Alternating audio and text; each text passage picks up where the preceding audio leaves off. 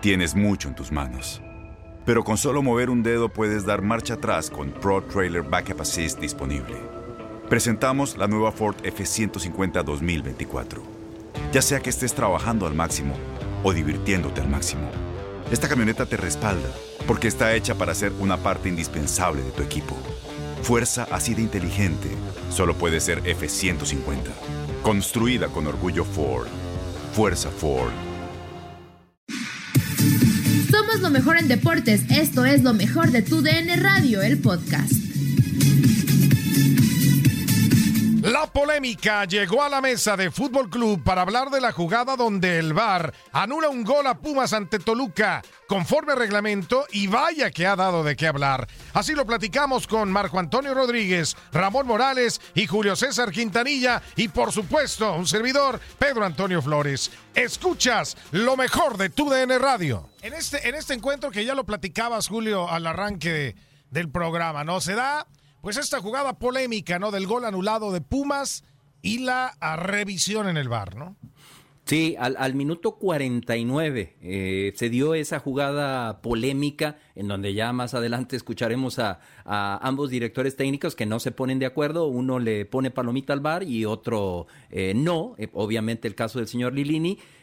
para mí, para mí, desde mi punto de vista y con la experiencia que, que tengo y tratando también de, de apegarme al reglamento, a mí me parece que no era para señalarse fuera de lugar. Sí estaba adelantado este joven Montejano, sí estaba adelantado, pero el balón no iba a la zona en donde él se encontraba. El balón iba específicamente buscando a quien hizo el gol, a Juan Pablo Vigón.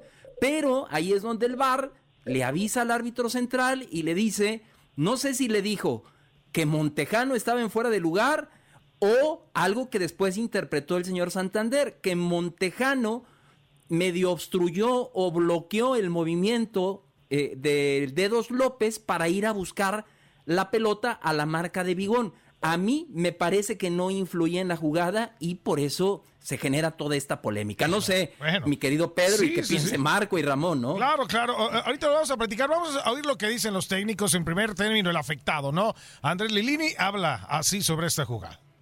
Él nos dice de que hay una obstrucción de Montejano, el jugador de Toluca, y que eso provoca que es eh, una falta, cosa que es, ya vimos el video, lo vimos ahí en vivo, cosa que es totalmente fuera de, del lugar, era un gol legítimo, entonces eso sí me pone muy mal porque nunca, en todo este tiempo que estoy en Pumas, hablé de, una decisión arbitral, tampoco ustedes nunca, eh, más allá de que las tengamos en contra, nunca me preguntan, entonces hoy que me preguntas, sí creo de que hoy el partido podría haber sido otro si, si el VAR no se equivoca, ¿sí? Eh, espero de que también ellos sepan de que eh, no solamente nosotros, estamos domingo a domingo haciendo un gran esfuerzo. Quisiera saber si, si tanto el presidente de la Comisión de Árbitros como el VAR, eh, por resultados, se quedan afuera como nosotros, sin trabajo. Entonces, quisiera de que para todos los equipos sea más, más legítimo, porque hoy nos sacaron un gol que cambiaba el partido.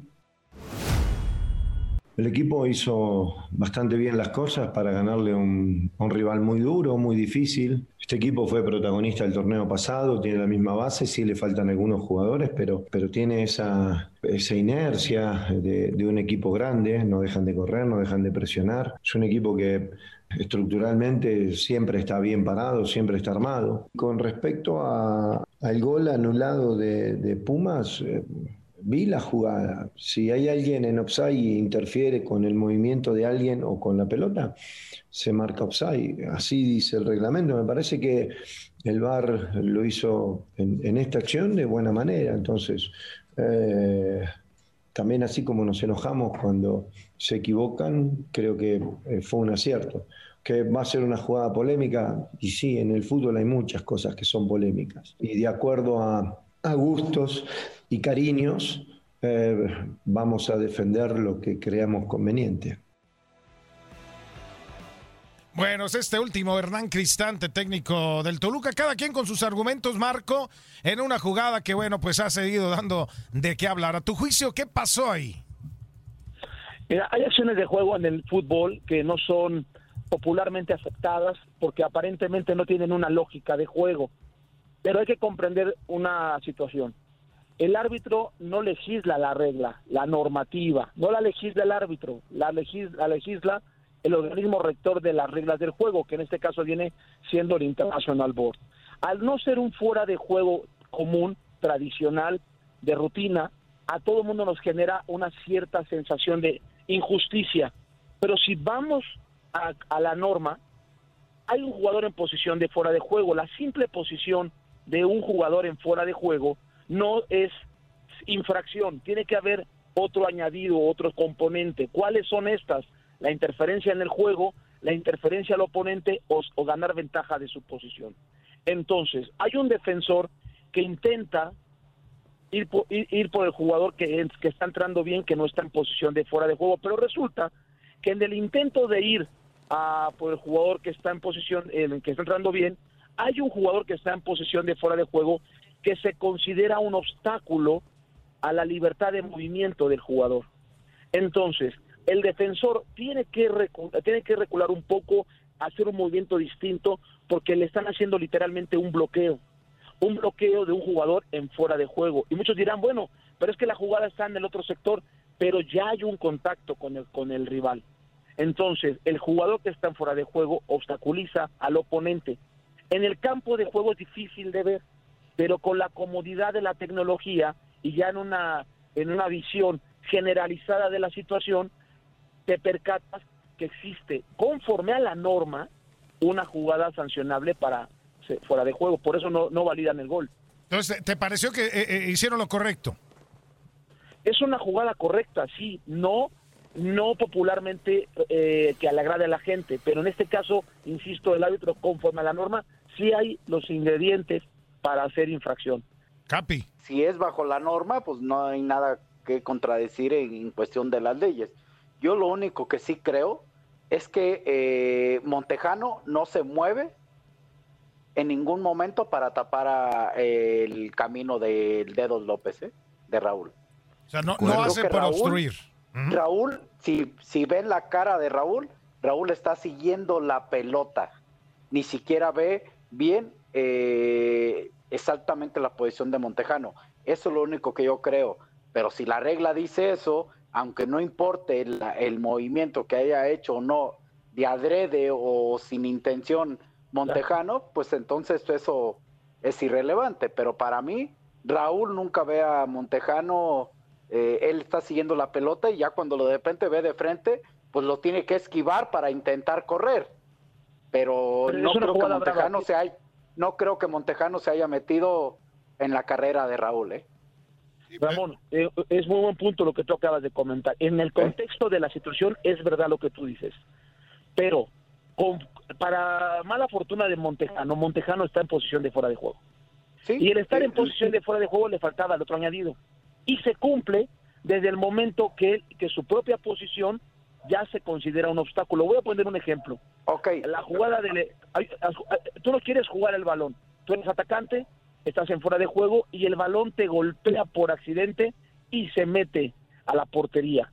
Te lo invalidan porque tocaste el balón. Tú no quisiste jugarlo, pero te tocó el balón. Lo mismo es aquí, con esa analogía. el simple hecho de... Perdón, sí, se constituye te, quiero preguntar algo, Marco, perdón. Perdón que te interrumpa. Yo también quiero preguntar. Como para quitarme mis dudas. Ok, sí. te entendí perfectamente y estoy de acuerdo contigo, ¿eh? Ojo, nomás uno ve desde el punto de vista de apreciación de la velocidad de la jugada, ¿no? Sí. Eh, ¿Qué pasa si Montejano está en fuera de lugar y no tapa el recorrido de Raúl? ¿Aún así marcas fuera de lugar? No, porque como tú bien lo acabas de decir, no tapa el recorrido de, del Dedos López. Al no tapar el recorrido de Dedos López, esta jugada no, no, le falta la otra, el otro ingrediente. No hay ninguna interferencia al oponente. Ok, perfecto. Yo, yo una pregunta, Pedro, para, para Marco, porque a veces es donde nos, nos confundimos un, un, poco, un mucho con el VAR. No sé, Marco, si recuerdas, eh, gol de Monterrey ante Pumas, otra vez, en la jornada anterior, en la jornada 5 de Aqueloba, en un balón que va en dirección de un hombre que está en fuera de lugar, Rogelio Funes Mori, no conecta la pelota, la pelota pasa, llega a Keloba y la mete. Aquí, ¿por qué no anularon? Si Funes Mori sí va a buscar la pelota, sí se checó en el bar y no se señala. ¿Por qué un día sí y otro día no? Esa es mi duda, Marco. Sí, primero no son iguales las jugadas. No sí, son iguales. sí, de acuerdo, de acuerdo, de acuerdo, de Eh, acuerdo. ahora, eh, en una es un jugador que intenta jugar, que es Aqueloba, que intenta, perdón, que es un Mori, que intenta jugar el balón en el remate, por poner un ejemplo, y de pronto a no alcanzar el balón, eh, él está en posición de fuera de juego, uno que entra de segunda línea y eh, eh, remate, y hace, hace tanto. Aqueloba, sí.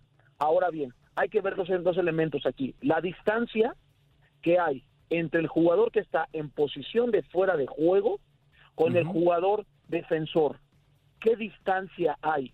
Hizo un, La pregunta es, y es lo que hay que pensar, ¿hizo el jugador que está en posición de fuera de juego un gesto que haya tenido un impacto para que el rival no pueda jugar la pelota? Sí, ese es el sí lo hizo. Sí lo hizo, Bueno, Marco. La, estoy viendo, la repetición. La abanica Funes Mori. De hecho, Talavera Sí, se no va con, la finta. Con la finta. Porque no le pega. Bien, No le pega. Entonces, entonces debería, si es así como, eh, en este momento no tengo la, el gol en mi mente, pero así como tú me lo estás comentando, eh, sí sería posición de fuera de juego sancionable. El tema es que recuerda algo muy importante, los árbitros son como los equipos. Cada semana se hace un análisis de partido, se hace el famoso feedback. En el feedback, tú de pronto reajustas situaciones que dejaste de hacer el, la jornada anterior y eso genera un nuevo sentido de alerta para que en el presente partido que tienes ya no se te pueda escapar una jugada similar. Por eso creo que esa jugada la detectaron, estaban más finos los árbitros para detectarla, tomando en cuenta que seguramente la otra situación que me acabas de comentar se les pasó, no trascendió para la cuestión pública o polémica, pero en petit comité seguramente en el feedback les dijeron, hey, atento con las interferencias de los jugadores a los oponentes. Nadie nos detiene. Muchas gracias por sintonizarnos y no se pierdan el próximo episodio. Esto fue lo mejor de tu DN Radio, el podcast. Boost Mobile tiene una gran oferta para que aproveches tu reembolso de impuestos al máximo y te mantengas conectado. Al cambiarte a Boost, recibe un 50% de descuento en tu primer mes de datos ilimitados. O, con un plan ilimitado de 40 dólares, llévate un Samsung Galaxy A15 5G por $39.99. Obtén los mejores teléfonos en las redes 5G más grandes del país. Con Boost Mobile, cambiarse es fácil. Solo visita boostmobile.com. Boost Mobile, sin miedo al éxito. Para clientes nuevos y solamente en línea, requiere AroPay. 50% de descuento en el primer mes requiere un plan de 25 dólares al mes. Aplican otras restricciones. Visita para detalles.